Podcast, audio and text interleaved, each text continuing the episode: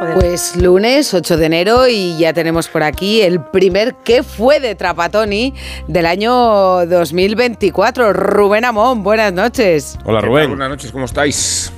Pues muy bien, encantados de tenerte aquí un año más. ¿Y pensando de qué nos hablarás?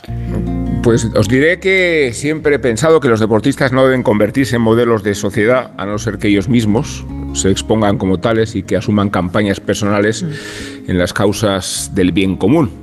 Quiero decir con esto que nada se representa a sí mismo y que no podemos responsabilizarte de nuestra dicha ni de nuestra desgracia, por mucho que veamos Rafa, vamos Rafa, sea un grito de guerra inequívoco entusiasmante. Bastante tiene el tenista en gestionar las presiones que le han abrumado en 20 años de carrera, porque es un deportista de época y porque la rutina de sus victorias en competencia con Federer y Djokovic ha sido tan elocuente como la tortura de su cuerpo.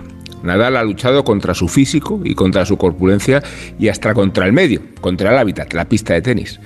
Pero las contradicciones y las contraindicaciones se convirtieron en un estímulo adaptativo, incluida la gloria de Wimbledon. Es el contexto que explica ahora la obstinación de Nadal frente a la huelga con que lo sabotea su cuerpo. El peligro de aspirar a retirarse como se merece puede terminar degradando su decadencia y su agonía.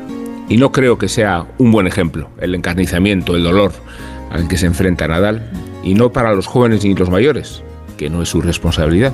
No es un buen ejemplo para sí mismo, porque Nadal es un héroe de Homero y no es un mártir. ¿Qué hubiera dicho Trapatoni, Rubén? Pues hubiera dicho que a un campeón no se le reconoce por los pies ni por las manos, sino por la cabeza. Ole, Pues luego repasaremos la final. cabeza Luego, de luego Nadal. hablaremos un poquito de Todavía está bien Nadal. Un abrazo Rubén. Gracias. un Con abrazo. Dios.